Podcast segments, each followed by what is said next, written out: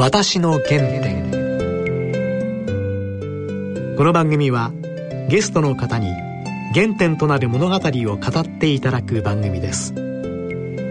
番組のご案内役は東海大学教授の楊千栄さんと放送作家の梅原由香さんです。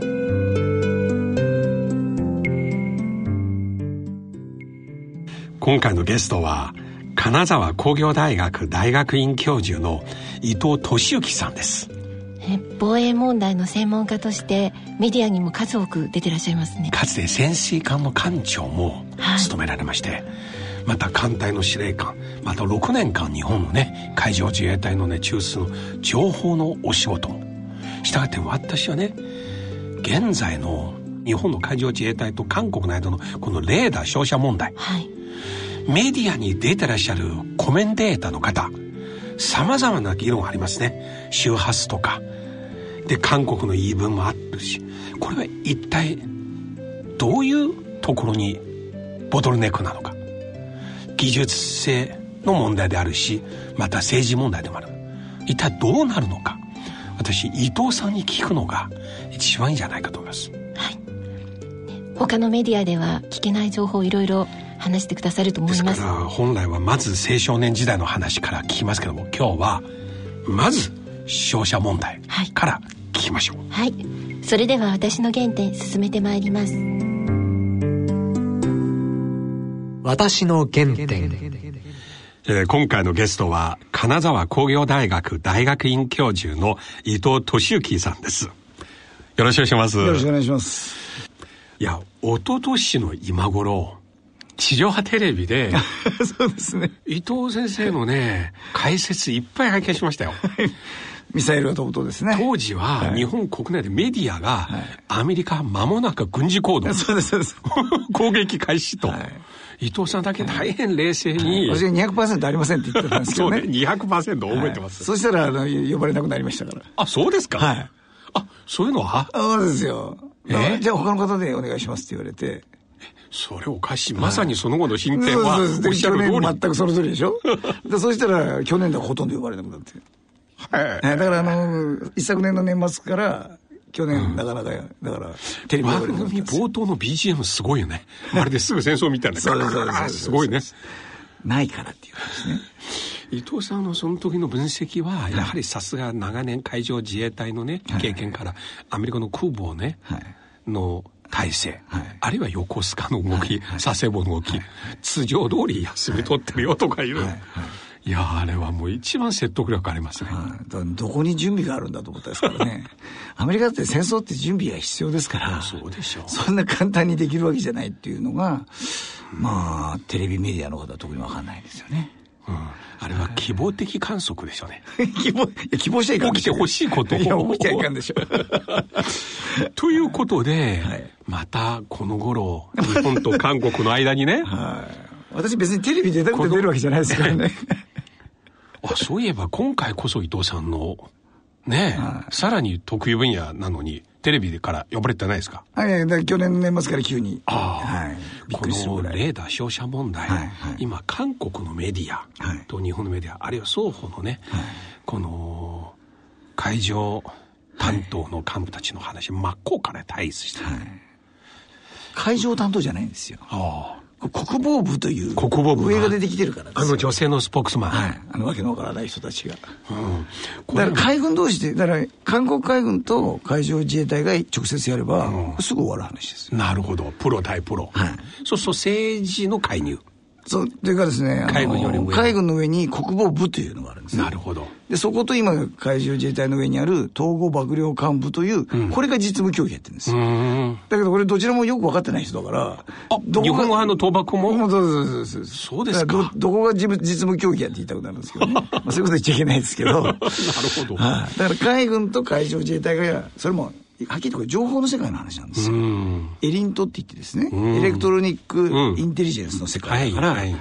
私実は情報部長もやってるんで、6年間情報の世界にいたから、まあこのプロなんですけど、だから、それって本当に、機密の高い機密持ってる特定の人しか見れない世界です、だからそこの人間同士がやらなやったら、瞬間にわかりますよね。ごめんなさいなんですよ。うん、でもそれより偉い人が来ても、知らないんですよ、みんな、この話を。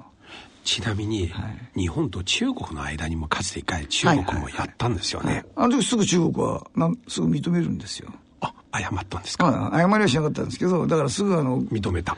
やったと。だから中で、そんなことするなみたいな教育があって、それで聞こえてくるわけですよ。なるほど。で、翌年、その CUES というですね、はあ、その紳士協定を、結び彼もついにサインするんですよ。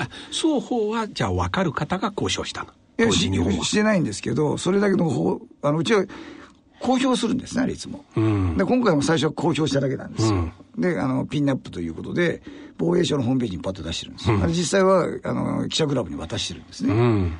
そそれだけなんですよ。で、それだけで、で、普通はそれで、ふっと収まる話が、向こうがわけわからんこと言ってきたでしょ、今回は。だから、異例の2回、3回、4回カウンターを当てるような公表を、防衛省が初めてやったんですますますエスカレートしているんですよ。前回の中国の時は最初にポンと出しただけで、終わってんですよ。なるほど。それは水面下で収まってたから。なるほど。はい。で、で、かつ、翌年に、その、ついに。協定もマルチ、あれはマルチなんですけどね。21カ国の参謀省がサインするやつで、21カ国目としてサインしたんですよ、中国は。はあ、だからそれで、あの、それ以降めちゃくちゃ真面目に守ってますよ。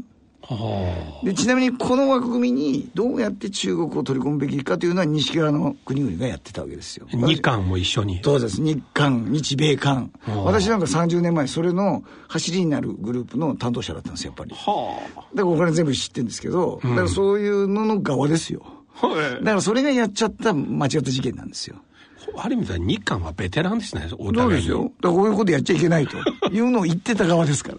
レーダー照射はいけませんと言ってた側が韓国海軍。だから自己同時を起こしてるんですよ。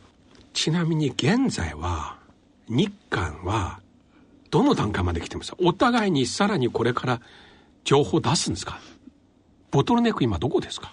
えっと、これ、まあ、放送は24日ですけど、うん、えー、実は今収録してる、うん、今日現在。今日の5時に日本政府があのレーダーの音を出すっていう。あ、ついに出すことになった。するらしいですよ。で、これまでなんか出したら日本の秘密を相手に。まあでも音出すんだよってこと音だけ？はい。要するにビーって連続音になるんですよ。あ、相手に照射された時日本の警報みたいなもん。警報じゃないんです。レーダーの生音なんですよ。ああ。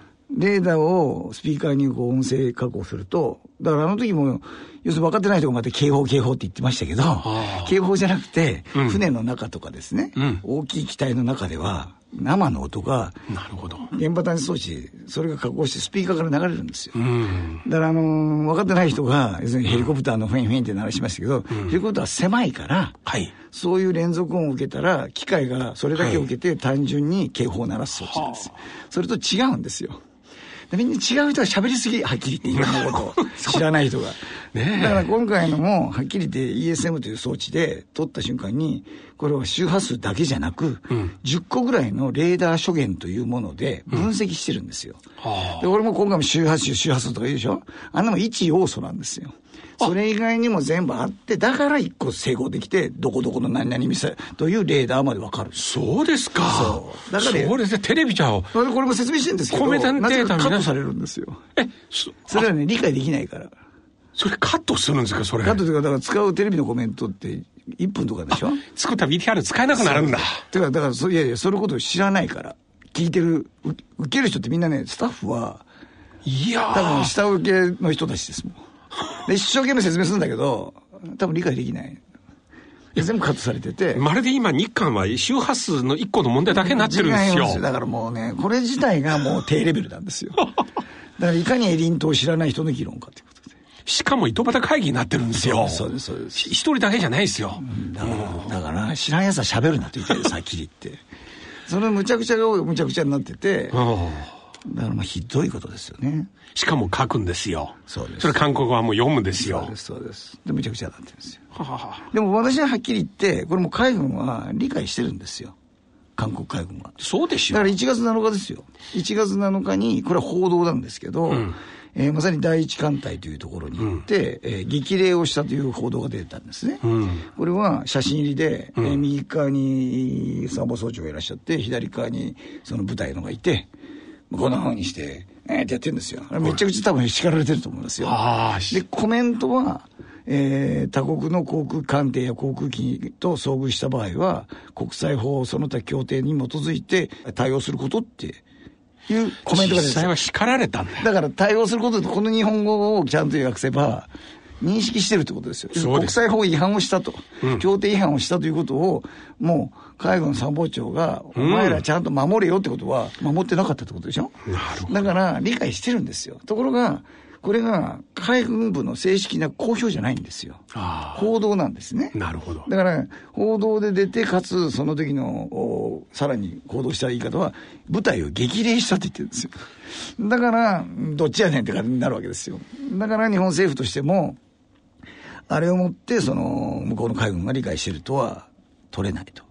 要するに、日本政府がずっと言うのは再発防止なんですね。うん、だからやったことをちゃんと認めてくださいと。うん、そして、こういう不適格な艦長にちゃんと教育をしてくださいと言ってるだけなんですね。だから、認めてくれればいいんですよ。でもずっとそれが、いきなり出てきた国防部という海軍の上のよく分かってない人たちが、えー、でたらめな理由をなるべくかける。要するに、事後の、事後のその危機管理がでたらめなんですよ。なるほど。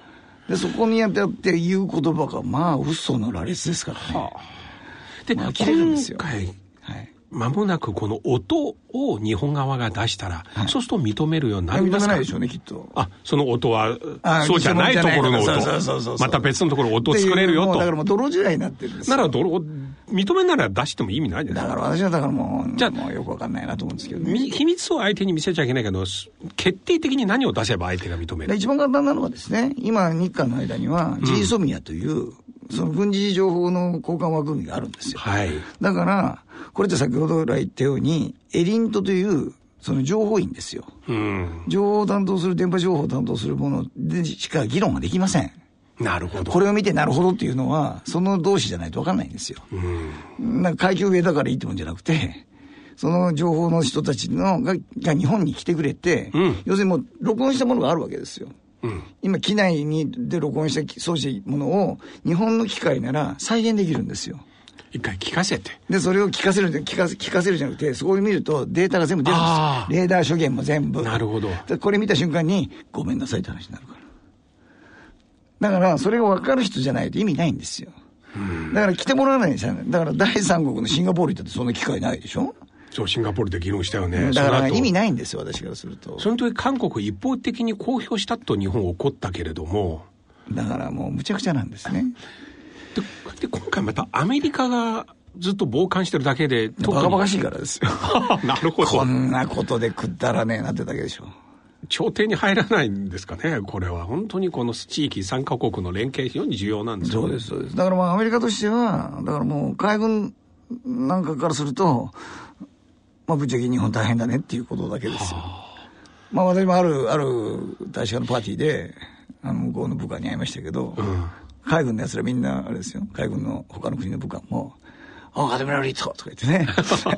よくテレビ出てるねから始まって。それだけ。で、で、大変だねって。なるほど。みんな納得してるんですよ。みんな知ってる、分かってるんですよ。だから海軍の常識から言ったら、あんなものはもう、ありえないことだから。で、そういうことされた、したというのも、韓国の言ってるのが嘘だというのもみんな分かってますから。で、また今回のこのことで起こって韓国の白書から日本っていう国の位置づけもあれ削除しました。もうわけわかんないですよ、ね、これいきなり同じ民主主義国家価値観共有するとの表現削除しまして、これもかなり今までないことですよ。不幸ですよね。何にも生まないですよ、これ。当面この話、結論出ないままで。だから多分これどんなことやっても多分納得しないっていうか認めないんでしょうね。だから私もよくそこまで分かりませんでしたけど、ピョンさんが言うには、あの、評論家の。ああ、ピョンさんここにもいらっしゃいました。はい、ピョンさんは、韓国人絶対謝りませんからって言ってました。文化論じゃないですか、これ。はい。だから要要するに、あなたのこれこれは、私、あなたの、私もこういうことが悪かったけど、うん、あなたのこれも悪いでしょって日本人は言うじゃないですか。でも、韓国人はここの、私もなんとかだけどは絶対言わず、お前が悪いしか言わないと。それが文化ですからとかって言われて、それじゃ終わんないな、これはって感じですよね。ねでも本当意味がないですよ。私は一生懸命だから海軍、あれ、韓国海軍の参謀総長は、ずっと、このムン政権に多分批判的なんだと思うんですよ。だ私はだから実は、あのー、供述問題っていうのがあったじゃないですか。うん、あの時も、あれって裏では日本政府に圧力かけてきたりしてたんですけど、うん、初めて公表されたのは何、いつかというと、あのー、韓国海軍が公表したんですね。うん、それが初めてなんですよ、世間に出たのは。で、その時なんで入れたかというと、お互いの国旗を上げることを原則とすると言って、原則という二文字を入れてるんですよ。あんなことは多分大統領府から言われてないんですね。でもあえて原則って言ったんですよ。原則っていうのは国際用語でどういう意味かというと、あくまでも原則ですから、各国でお決めくださいって言ってるわけですよ。ということですよ。うん、だから実際の観艦式は、全艦参加した船はみんな軍艦機上げたんですよ。うん、その、それを守らずに、原則だから。はい。はい、で、韓国海軍はそうなるのは当然分かってたわけですよ。だって自分たちがやられたってや守らないから。うん、だから、韓国海軍は全部分かってるんですよ。だけど、わけのわからんこと言われたから、仕方なく、そこを最後の抵抗として原則を入れたと。に思われるんですね。で、もっとかわいそうだったのは、あれチェジュ島というところでやったじゃないですか。はい、あれ島ですから、うん、大統領もその時いらっしゃるわけですね。うん、でで、その最後終わってパーティーやったらしいですよ。うん、韓国海軍主催で、来なかったんですよ、大統領。で、逆にどこへ行ったかというと、よりによって、いわゆる反対勢力、反政府勢力みたいな人たちのグループの集会に行ってるんですよ。で、このグループは何やったかというと、当時、嫌な店の海上自衛隊とかだけじゃなくて、アメリカの空母も入港できなかったんですよ。うん、海上デモがあって。招待しときながらですよ。ありえないじゃないですか。普通警察がで抑えるのに、招待しときながら海上デモで空母入れなかったんですよ。でもその反対デモをやったグループの集会に、大統領大統領行ってるんですよ。でもおかしいんですよ、完全に。で、その流れにあって今回これでしょで、もう一つは、あのー、実は大統領がなって、えー、最初に指名した国防大臣っていう、日本でいう防衛大臣、これ国防部長官は、海軍の人をつけたんですよ。これ異例中の異例なんですね。うん、今まで陸軍出身しかついてませんから、ずっと。異例の海軍出身をつけて、1年でクビにしたんですよ。で、今ついたのは空軍の人です、また今度。だから、国防部としては、おそらくもう疑心暗鬼なんですね、この人事に対して。なるほど。今までの常識じゃ通用しないと。だから、今までは多分国防部が推薦する人を、了解って言って、それは、あの、ノデウの時でも、ね、あの彼が秘書室長やってた政権だってそうだったわけですよ。だから、そ、それがついにこの政権になって、もう自自由自在というか、もう独裁者なんですよ、ある意味。人事権において。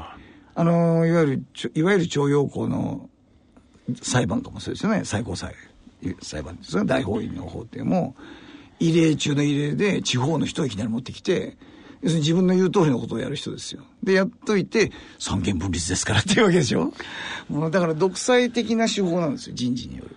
だからこれに多分今回の国防部も完全に、まあ忖度というか、命令というのは忖度だと思うんですよ。だから大統領府は今回の一切わしは知らんと。勝手に国防部がやってんだろうと。で、これで仮に日本に負けたとしても、国防部ばっさり切ればいい話だからっていうことじゃないですか。なるほど。としか思えない。だからあんまりにデタラメですから。もうちょい理屈作るなら、真面目に作ってくださいって言いたくなるぐらい。だから全部韓国海軍もできない、何もできないようにする理由ですよ、あれ。うん、例えば150メーターがいかんとかって、うん、あれ、韓国海軍の飛行機も守ってますから、あの数値を。はあ、民間航空機に適用するのをなんで軍用機とかわけわからんこと言ってるでしょ、うん、いやいや、軍用機はそもそも基準ないですから。うん、あれを言うと、もっと近づいていいってことになっちゃうんですよ。逆説的なんですよ。逆の理由を平気で言うということ自体が、いかに素人集団かですよ。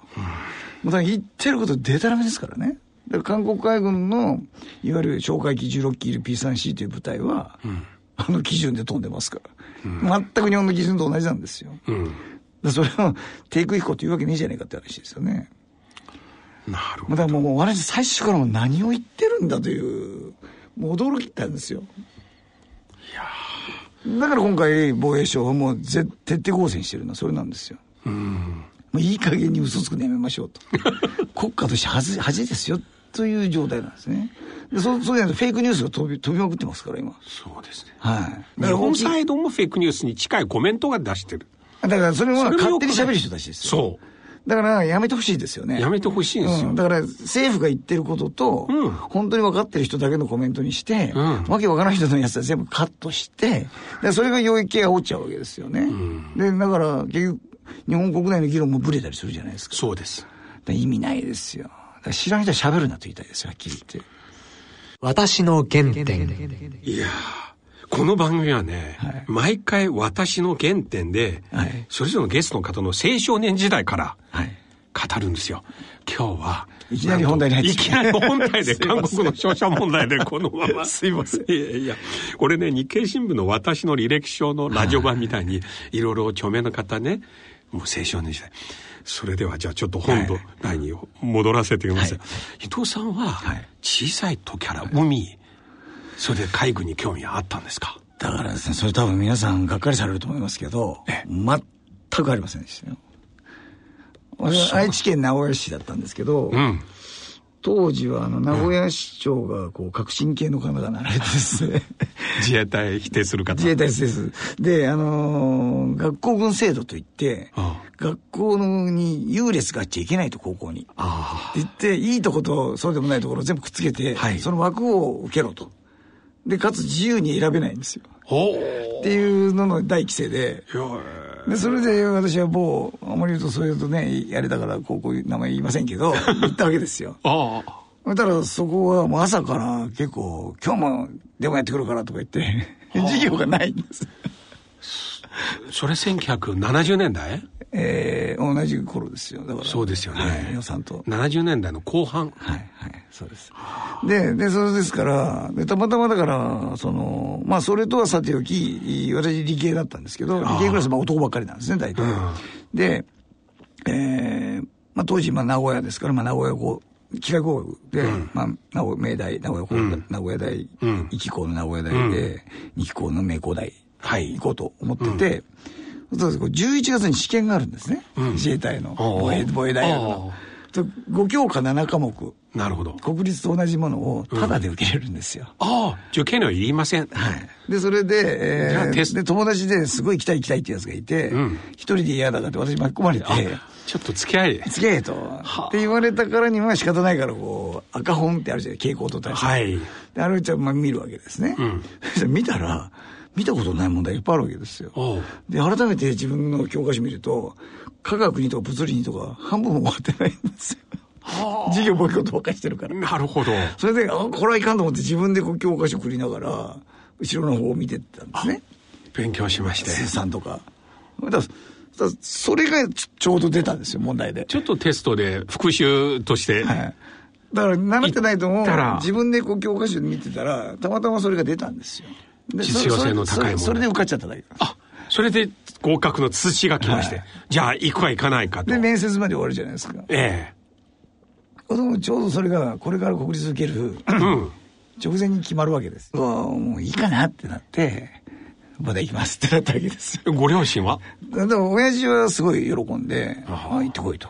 ただおふくろはですねなんそんな軍隊でしょとかって言うわけですよダメとか言うんですけど、まあそこは親父が行けと言って、で、学校もですね、絶対、よくよく見たら偏差値は悪くないと。で、でね、で私初めてだったんですよ、そこの高校にとって。膨大が。ああ、史上初の 史上初の膨大で。で、まあ、行ってもいいけど、自衛官にはなるなって言われて、え？はいって言って、そんな感じ。なぜそんなこと言うだから、そういう世界ですよ、当時。自衛隊は憲法違反である50丸みたいな。高校がそんなんだったんですよ。で、それで、えー、横須賀に初めて行くとですね、うん、あそこの港に、護衛艦が見えるじゃないですか。うん、大砲積んでる船を見て、うん、初めて見るわけですよ。で、うわっと思って、憲法違反の船がいっぱいあると。そ、そんな膨大性ですよ、最初。で、入った後は当時の膨大どうでした？入ってからもなんだこれ戦争かと思うわけですね。かなり訓練とか厳しい。まあ厳しいです、厳しいです。まあ体力だけ自信があって、で、その、もう一つ私あの、あの、アメリカンフットボールに入って、で、あの、今回の内田監督で多分、試合で戦ってるんです、私。あ当時 ?1 年生の3年、私は1年の時の3年生ですから、両方でも結構強かったんで、日大とはあの春のオープン戦とかでやってたんですね。で、アメフトのポジション。私はフルで出たんですけど、ランニングバックというオフェンスのバッカーと、それからレシーバーでパントとかのボール取って走ると、あとディフェンスのラインバッカーと、もうずっと一試合出っ放し結構速いんだ、足は。当時はですね。今、見る影もないですけど。すごい。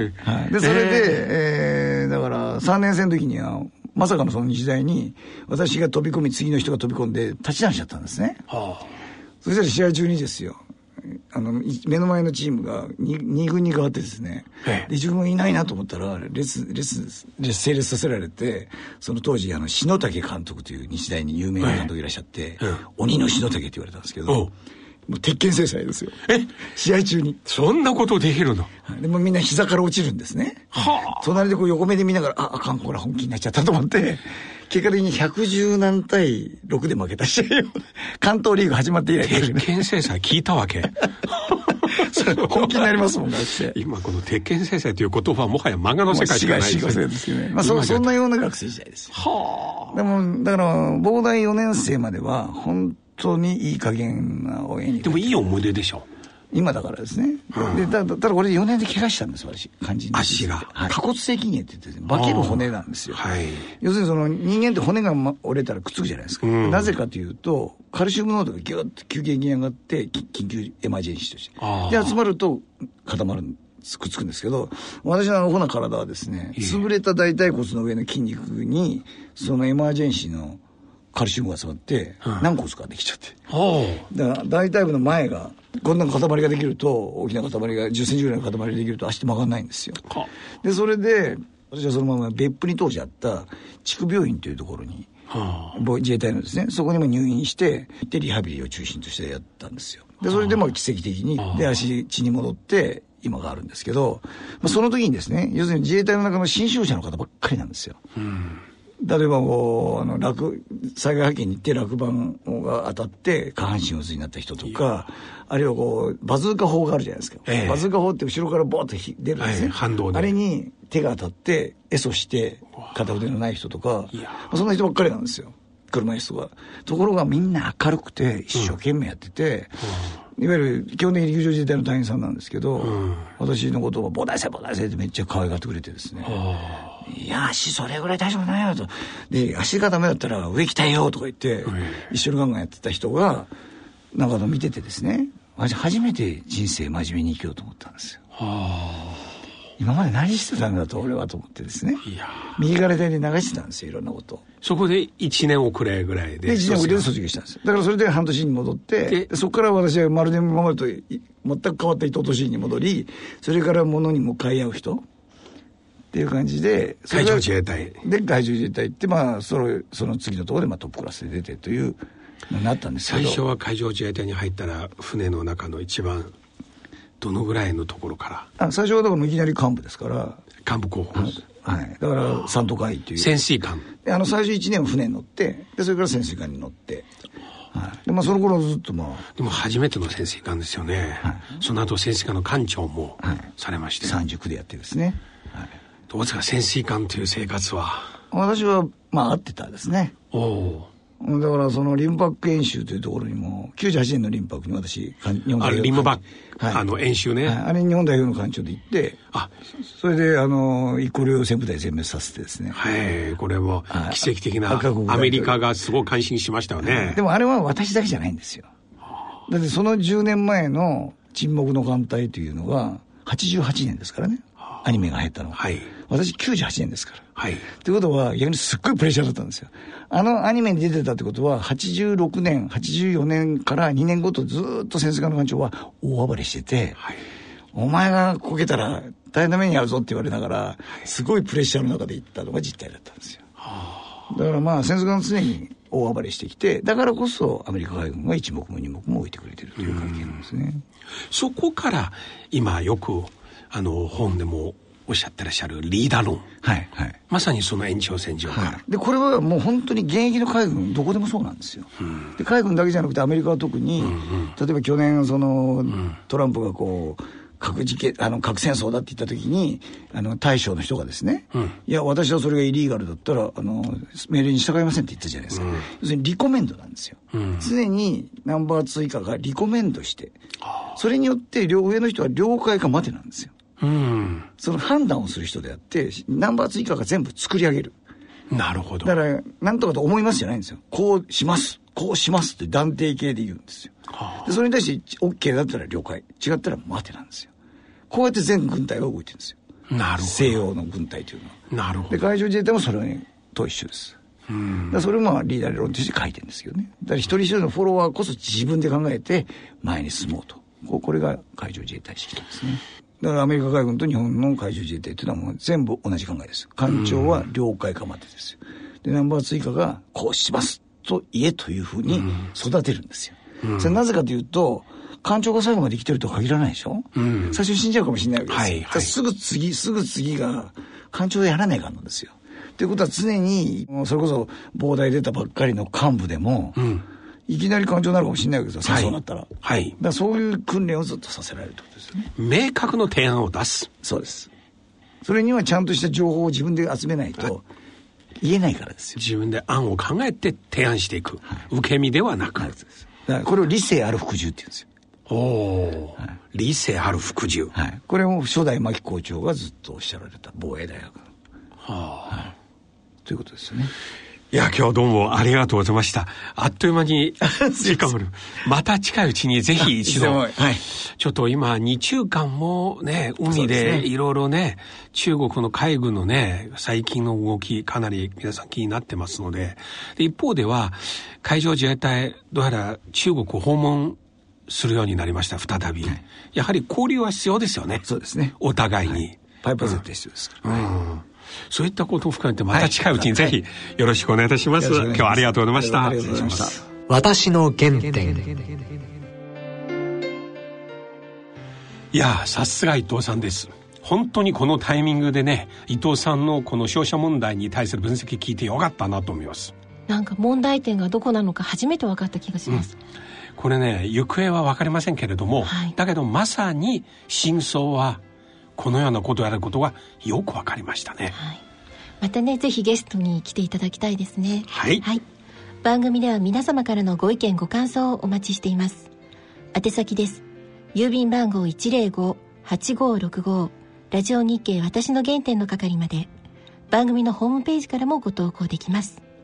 またこの番組はポッドキャストオンデマンドでいつでもお聞きいただくことができます放送でね紹介しきれなかった内容も、ホームページからは聞けますのでぜひアクセスしてください。それではそろそろお時間です。お相手は陽千恵と梅原由香でした